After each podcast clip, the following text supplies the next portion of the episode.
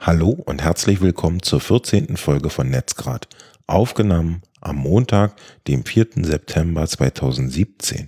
Ihr hört Eva Und Sven.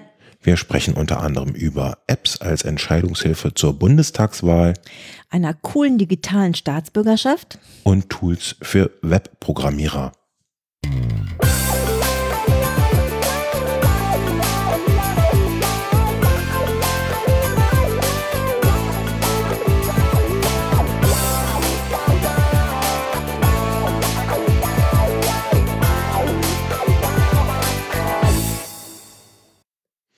Bevor wir zu den eigentlich angekündigten Themen kommen, ähm, vorab ähm, noch ein Nachtrag zum Browser Opera. Äh, ich hatte mir den als Alternative angesehen und würde dazu ganz gerne noch ein paar Sachen ergänzen. Und zwar zum einen Mausgesten. Die hatte ich zwischenzeitlich ganz vergessen, dass es die wieder gibt, weil ich die irgendwie nicht ähm, verwandt habe und festgestellt habe bei dem weiteren Benutzen, dass die wirklich praktisch sind. Also Mausgesten, sagt ihr das was? Bis jetzt nicht. Mausgesten ist, dann kann man mit, Mausgesten bestimmte Aktionen im Browser hervorrufen. Das heißt, du musst nicht Schaltflächen suchen oder ähnliches. Ja. Und ähm, die verbeschleunigen das Browsen wirklich, ähm, finde ich, enorm und machen vieles einfacher. So zum Beispiel jetzt im Opera geht, äh, wenn ich mich recht entsinne, rechte Maustaste nach links ziehen die Maus und rechte Maustaste nach rechts wäre dann vor und zurück, so dass man dann nicht die Schaltflächen suchen muss, egal wo. Ah, okay. Ja, und das fand ich ganz praktisch und ähm, das ist noch einmal erwähnenswert, finde ich. Ähm, außerdem habe ich entdeckt, dass ähm, Oprah ein VPN eingebaut hat. Ach Quatsch. Doch. Also die liefern Built-in ein VPN mit, das kann man einfach einknipsen und dann wird alles durch dieses, durch diesen Tunnel geleitet. Das fand ich auch erwähnenswert. Also wenn man keinen anderen Dienst in Anspruch nehmen will, kann man das da in Oprah einfach einknipsen. Also nochmal ganz kurz für die, die vielleicht noch nicht wissen, was VPN, das ist ein Virtual Private Network. Ähm, bedeutet, man surft sicherer im Netz, sagen wir es mal so, oder beziehungsweise unbeobachtet, könnte man sagen. Ne? Ein Tunnel, genau. Man Normalerweise Tunnel. müsste man das ähm, als äh, Dienst dazu kaufen. Ähm, und äh, wie geht das? Ähm, da gibt es eine Schaltfläche, die kann man äh, sich über die Einstellung, wenn ich es recht entsinne, da einfach dazu basteln und dann kann man zukünftig darauf klicken. Und äh, wenn man das gemacht hat, dann kann man ähm, dann zukünftig ähm, ja, das VPN nutzen. Das hier, ich, Okay, also da hast du dich jetzt wiederholt und nichts Neues gesagt, Doch, hier, deswegen guck mal frage ich nochmal tiefer nach. hier, Das ist umsonst? ja, du klickst hier rauf, dann kannst du es, also ich zum äh, für die Zuhörer, ich habe Opera jetzt ähm, auf dem Laptop geöffnet und man sieht links von der Adresszeile ähm, ein kleines, äh, den Schriftzug VPN und dann, wenn man darauf klickt, geht ein Fenster auf und dann kann man über einen Schalter ähm, das VPN einschalten und dann verbindet es sich und dann ist man mit ähm, einem Standort verbunden. Hier jetzt war optimaler Standort ausgewählt. Man kann aber auch ähm, gezielt ähm, et- Standorte auswählen. Hier in der Liste erscheinen jetzt Kanada, die Vereinigten Staaten, Deutschland, Niederlande, Singapur oder das United Kingdom. Okay.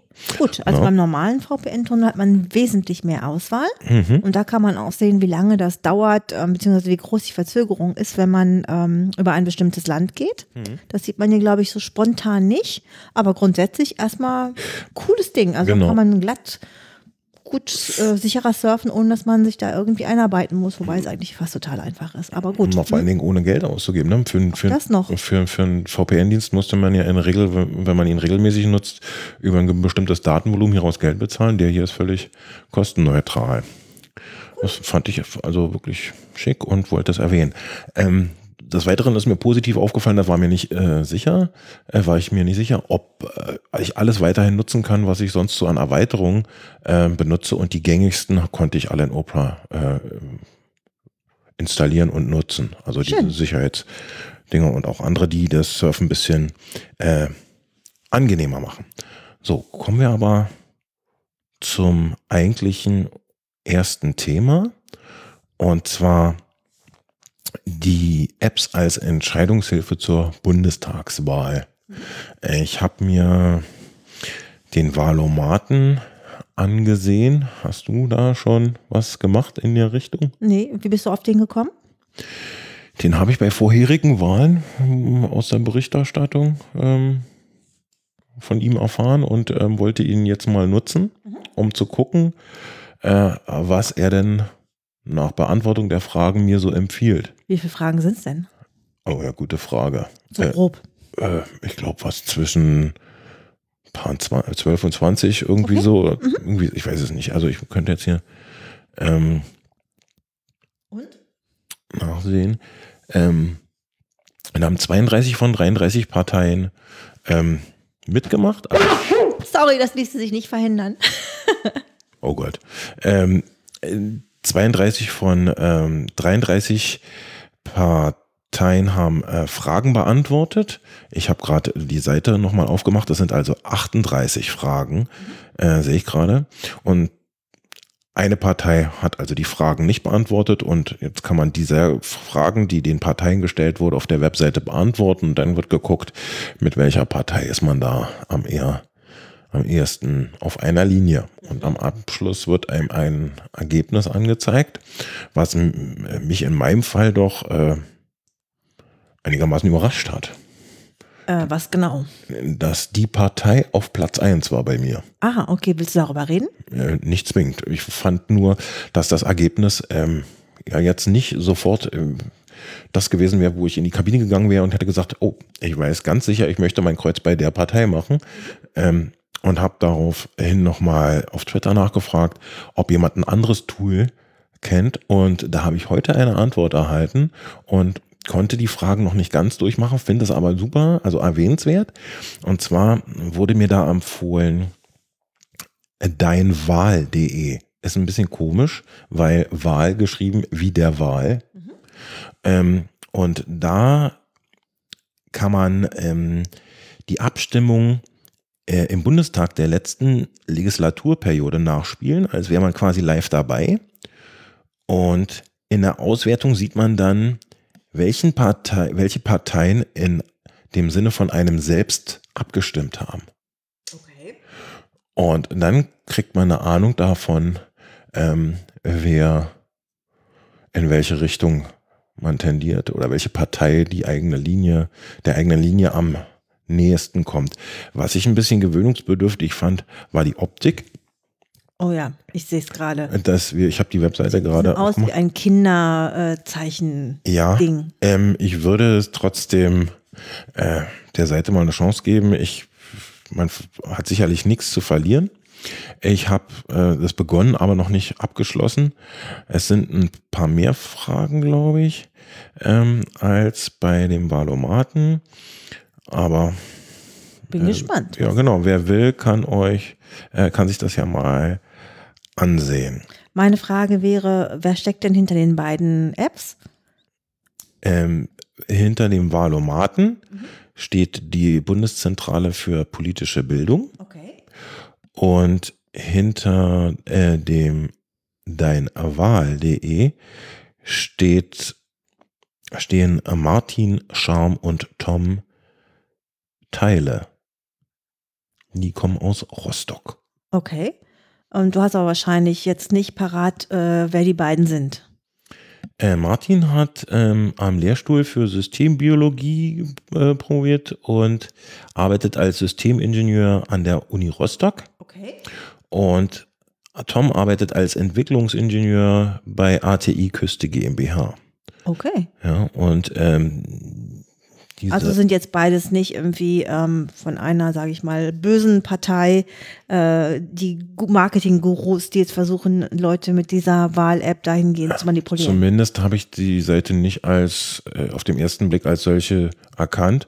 Ähm, hab, ist auch tatsächlich das erste, was ich als äh, das, was ich als erstes gemacht habe. Nach, äh, wenn mir was empfohlen wird, bin ich erstmal äh, vorsichtig und dann habe ich wirklich das erste, was ich gemacht habe, aufs Impressum geguckt, nicht, dass da ähm, drei Buchstaben prangen, die mir nicht gefallen.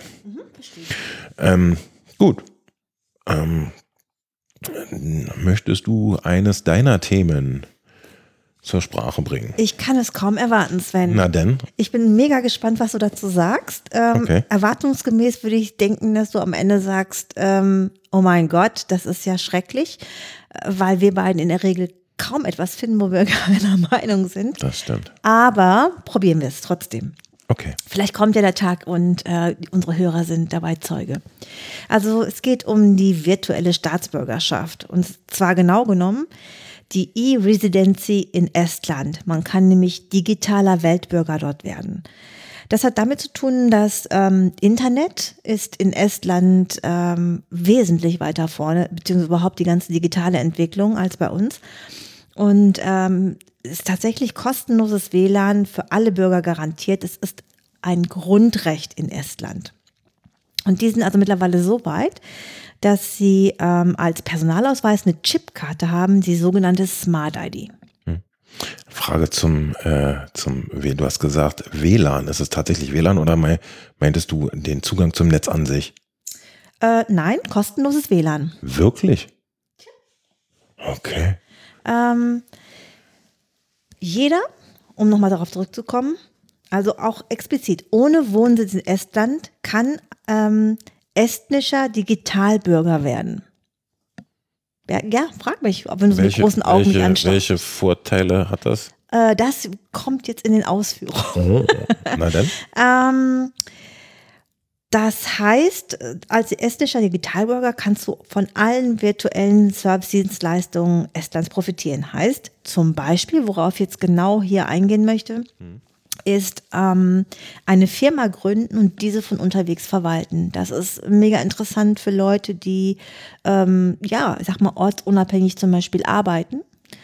Ähm, aber auch so finde ich es, je nachdem, was ich dir gleich von den Vorteilen nenne, ähm, eine großartige Sache. Ähm, mm, angestoßen hat das Ganze, das finde ich auch total cool, ein Mitbegründer von Skype und der ist jetzt IT-Beauftragter der Regierung. Mm, es geht um die Erhöhung von Firmengründungen von Ausländern in Estland. Das ist also quasi ähm, das, äh, ne, warum die das wollen. Und äh, wie geht das? Also zuerst mal muss man E-Resident werden. Ähm, das heißt, man hat aber kein Wahlrecht, keinen steuerlichen Wohnsitz und damit ähm, auch äh, kein automatisches Einreiserecht in die EU oder Estland. Ähm, ja, es geht so, du kannst dich für diese E-Residency ähm, bewerben. Das macht man natürlich online. Und ähm, die Voraussetzungen sind einfach volljährig und keine Vorstrafen. Mhm. Hat das Nachteile für die Staatsbürgerschaft, die ich schon habe? Nein. Okay. Ähm, kostet 100 Euro. Ja, es ist also einfach etwas, was du online als, als Formular ähm, quasi ausfüllst. Die versuchen halt nämlich sozusagen quasi papierlos zu sein. Ähm, es folgt ein Background-Check der estnischen Grenzpolizei und circa nach einem Monat Wartezeit kriegst du eine Bestätigungsmail. Und ähm, nach dieser Bestätigungsmail musst du dann Schritt zwei vollziehen und das wäre dann die Abholung deiner E-Residency. Und ähm, in dieser ähm, E-Mail steht dann, also in dieser Bestätigungs-E-Mail, ähm, dass du eben das, äh, das Paket, beziehungsweise in diesem Paket befindet sich eine ähm, USB, also ein USB-Kartenlesegerät, Software und eben diese Plastikkarte. Und ähm, du kannst, das hast du wie gesagt vorher schon einmal äh, in dieser Bewerbung angegeben, wo du nämlich ähm, dein Paket abholen möchtest. Denn ähm, du kannst natürlich nach Estland fahren, das vor Ort machen, oder du kannst sagen, nee, ähm, ich möchte mir das auf irgend, in irgendeinem Welt, äh, Land der Welt abholen. Und zum Beispiel hier in Deutschland ist es Berlin bei der ähm, Botschaft. Und ähm, egal, wo du hingehst, dort musst du einmalig einen Fingerabdruck hinterlassen. Ich habe meinen in Amerika sowieso schon vor Ewigkeit abgegeben, also da habe ich die Scheu verloren. Ähm, Genau. Und der zweite Teil ist dann, nachdem du also quasi jetzt tatsächlich die, die Karte und die Zugangsmöglichkeiten für diese E-Residency hast, kannst du, wenn du das möchtest, ähm, nachdem du die Software installiert hast, ähm, automatisch ähm, vom Online-Portal äh, für die digitalen Services freigeschaltet wirst, für die estnischen, also so wie der andere auch.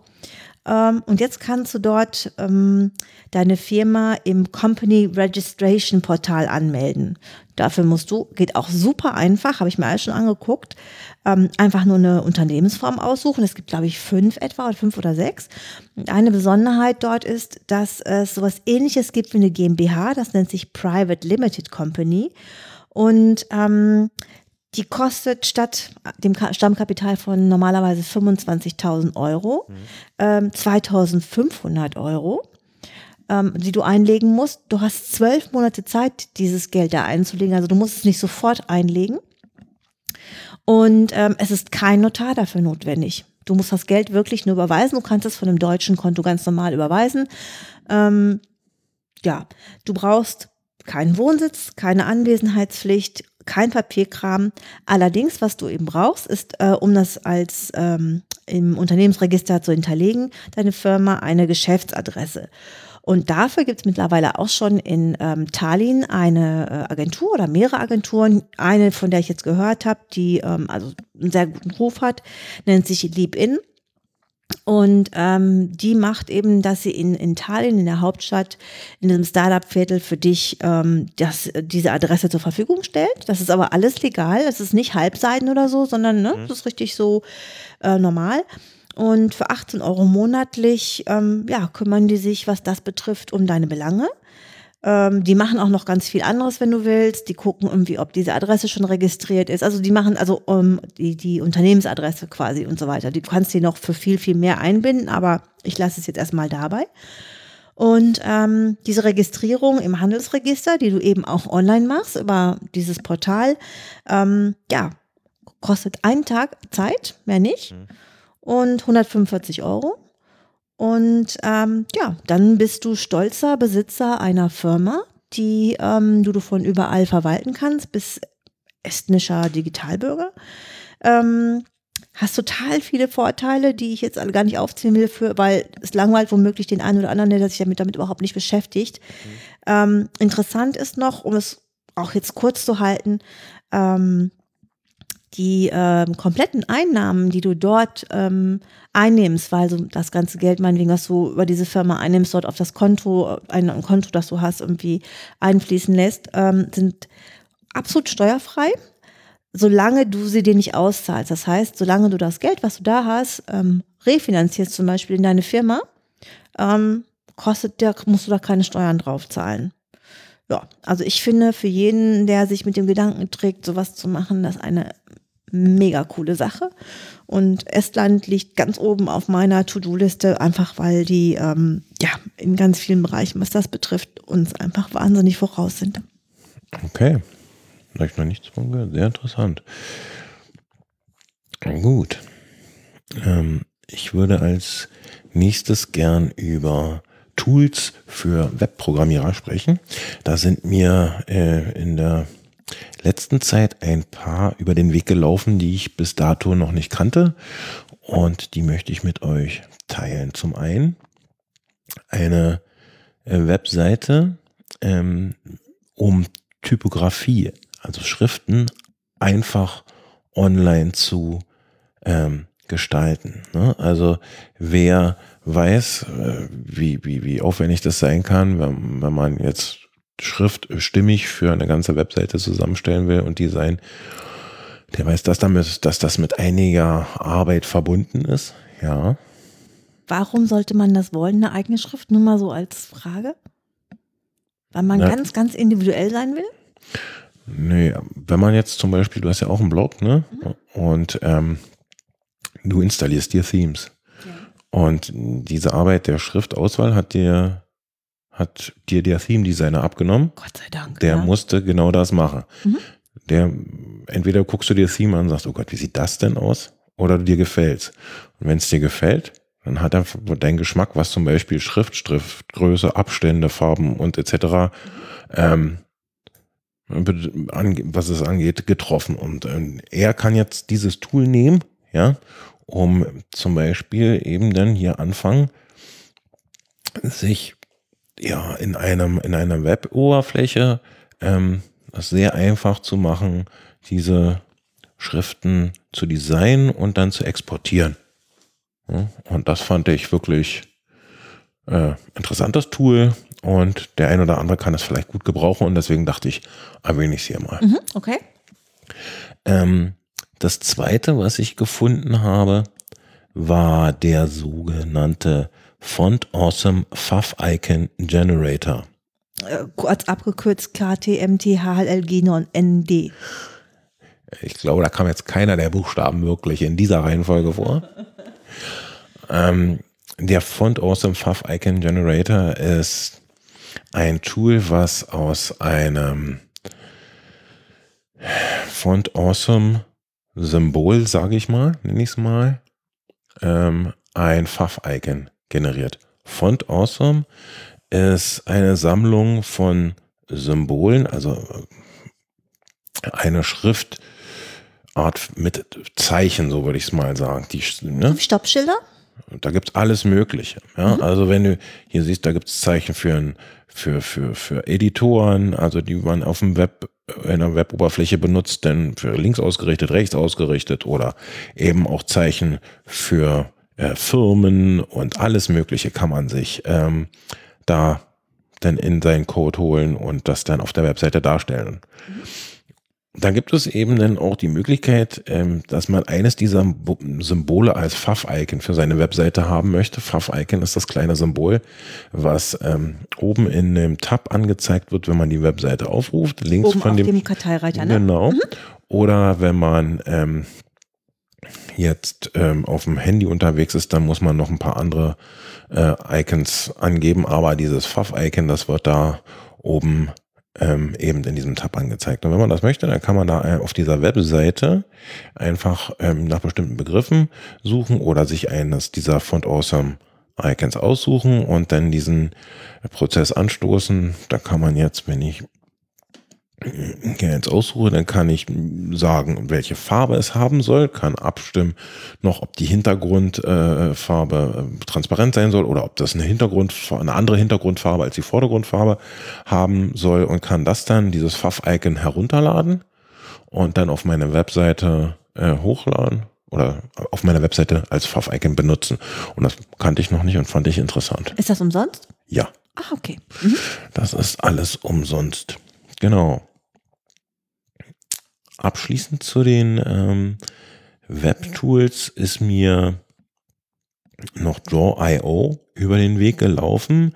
Das ist ein freies Online-Programm äh, für die Herstellung von Flussdiagrammen äh, oder Pro Prozessdiagramm, Ornigramm oder Netzwerkdiagramm. Da kann man also alle möglichen Diagramme online gestalten. Und das kostet nichts. Und wenn man schon mal äh, ja dafür eine gute ähm, Software gesucht hat, dann weiß man, dass das äh, unter Umständen nicht ganz einfach ist. Und äh, ich, dieses Tool fand ich ziemlich hilfreich und der ein oder andere kann vielleicht damit auch was anfangen, wenn er zum Beispiel ja, eben ein Organigramm erstellen muss oder ein äh, Ablaufprogramm führen für die Softwareentwicklung oder so. Ähm, Könnte ich das auch benutzen als Bild? Bei ähm, Facebook zum Beispiel? Das wird dann, das kann man exportieren. Oh, cool. Ja.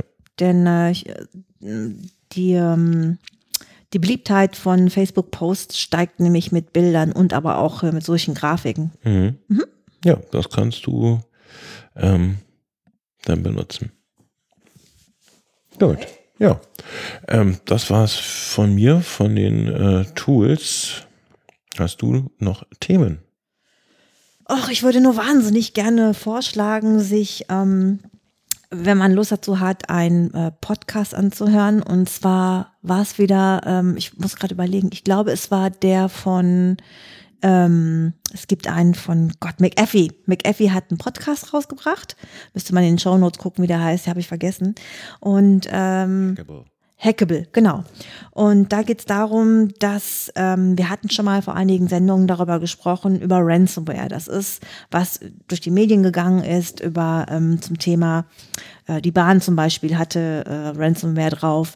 Ähm, also Hacker hatten sich quasi in das System gehackt und ähm, gesagt, okay, wir sperren den Zugang zu all euren Daten, es sei denn, ihr bezahlt in Bitcoins äh, Lösegeld und ähm, dann schalten wir euch das wieder frei. Sperren zum Zugang ähm, in, bedeutet in dem Fall, die haben alle Daten verschlüsselt. Genau, genau, mhm. so kann aber das ist viel richtiger natürlich, Sven. Und ähm, in diesem ähm, Podcast geht es darum, der ist auf Englisch, aber das ist ziemlich einfach gehalten, ähm, dass sich die Entwicklung dahingehend ähm, entwickelt hat, dass, ähm, tja, wie soll ich das sagen, die, also es gibt ähm, so eine Art man kann sich jetzt als Gauner eine gewisse Form des, der Street Credibility ähm, ähm, per Ranking reinholen. Das heißt, man kann irgendwie haben die es geschafft, eine, ähm, eine Plattform aufzubauen, wo äh, jeder, der ähm, Ransomware benutzt, also ein quasi. Benutzt es gut. Ja, ich benutze, ich weiß, benutzt, um Leute zu erpressen, so muss man es aber leider sagen, weil die Geschichte ist ja eigentlich irre, total irre. Ähm, äh, kann sich da bewerten lassen von den Leuten, die quasi also ähm, davon betroffen waren und sagen, ja, also dieser, ich sage jetzt mal in meinen Worten, Gauner ist ein guter welcher, weil nämlich der hat, nachdem ich ihm das Geld gezahlt habe, tatsächlich ähm, auch wieder meine Daten freigegeben. Mhm. Und ähm, die haben auch mittlerweile sowas wie so Systeme, ja, wenn sie innerhalb von drei Tagen ähm, die, das Lösegeld zahlen, dann geben wir ihnen auch noch einen Rabatt von 10 Prozent. Ähm, also es ist, hat echt mal Ausmaße angenommen, da könnte ich mich wegschreien. Na, die versuchen sich halt als äh, Geschäftsleute darzustellen, ja. was sie nicht sind, sie sind Verbrecher. Ähm, und das stimmt, das habe ich auch gehört, dass die gesagt haben, die, ihr müsst gar nichts zahlen, wenn ihr uns da gut be äh, bewertet. Das gibt's auch, das ist ja? der Hammer. Also die haben auch gesagt, also wenn du uns da einen guten Review hinterlässt, dann geben wir dir den ähm, Schlüssel zur Entschlüsselung deiner Dateien so ist natürlich ein Witz, ja, dass man Kriminelle äh, gute Bewertung geben soll. Aber ähm, ein Appell an alle, äh, wer Backups macht, äh, den lässt das völlig kalt. Ja, der spielt ein Backup wieder ein und alles ist wieder schick. Also Leute da draußen, macht Backups. Naja, ich wollte es nur mal sagen. So dreht sich die Welt. das stimmt. Das kann, wenn man immer, wenn man glaubt, kann ich verrückter werden. Ähm, wird es doch noch verrückter. Mir fällt auf den letzten Metern noch was ein. Äh, und zwar habe ich, ähm, wenn ich mit dem Laptop ähm, arbeite, programmiere und äh, dann arbeite ich damit an unterschiedlichen Stellen. Ja, mal nehme ich mit auf Arbeit, weil ich ein Dienstlicht benutzen muss und dann mache ich zu Hause weiter, beispielsweise Homeoffice. Und da habe ich dann einen zweiten Monitor angesteckt und ich hatte schon ganz häufig, ähm, dass ich Programme benutzt habe, die ähm, sich merken, an welcher Stelle ähm, sie zuletzt geöffnet waren. Mhm. Und wenn man die schließt und dann beim nächsten Mal wieder aufruft, dann werden die dort angezeigt, wo sie zuletzt geschlossen wurden. Na, so wie bei Netflix, oder? Äh, ich weiß es. Nee, nee, nee, das meine ich nicht. Ich meine jetzt nicht an der Stelle, äh, nicht an der Stelle im Film, sondern tatsächlich auf der, an der Stelle auf dem Desktop. Okay. Ja. Und wenn man einen äh, zweiten Monitor angeschlossen hat und das zuletzt auf dem externen Monitor hatte, das Programm, ja. dann äh, hat man bei einigen Pro das Problem, wenn man dann nur noch mit dem Laptop arbeitet, dass äh, das äh, Programmfenster so dargestellt wird, dass man es überhaupt nicht auf dem Bildschirm ah, okay. sieht, mhm. sondern an der Stelle, an der eigentlich ja. Ja, der zweite ähm, Monitor wäre. Und da habe ich äh, mich lange damit äh, begnügt, dann irgendwie ja dann eben einen anderen ein anderes Programm zu nutzen, bis ich endlich mal auf diese Tastenkombination gekommen bin, die ich vorher noch nicht kannte. Und zwar kann man diesem Problem abhelfen, indem man auf Windows-Systemen äh, Alt- und Leertaste drückt. Dann kommt ein Menü. Und wenn man dann die Taste V für Verschieben drückt, dann kann man mit den Pfeiltasten auf der Tastatur das Fenster wieder in den sichtbaren Bereich holen. Mhm. Also für alle, die schon mal ein Fenster verloren haben, mhm. Äh, können äh, es so wieder zurückbringen, wenn es der nächste, das nächste Mal nötig sein sollte. Hm, nice das wollte ich noch loswerden. Ja, dann haben wir heute wieder die halbe Stunde voll. Ja, haben wir da viel Input gegeben? Genau. Ähm, ich möchte mich fürs Zuhören bedanken. Das will ich auch. Und wünsche euch noch einen schönen Abend. Genau, gehabt euch wohl. Genau. Bis zum nächsten Mal. Tschüss. Tschüss.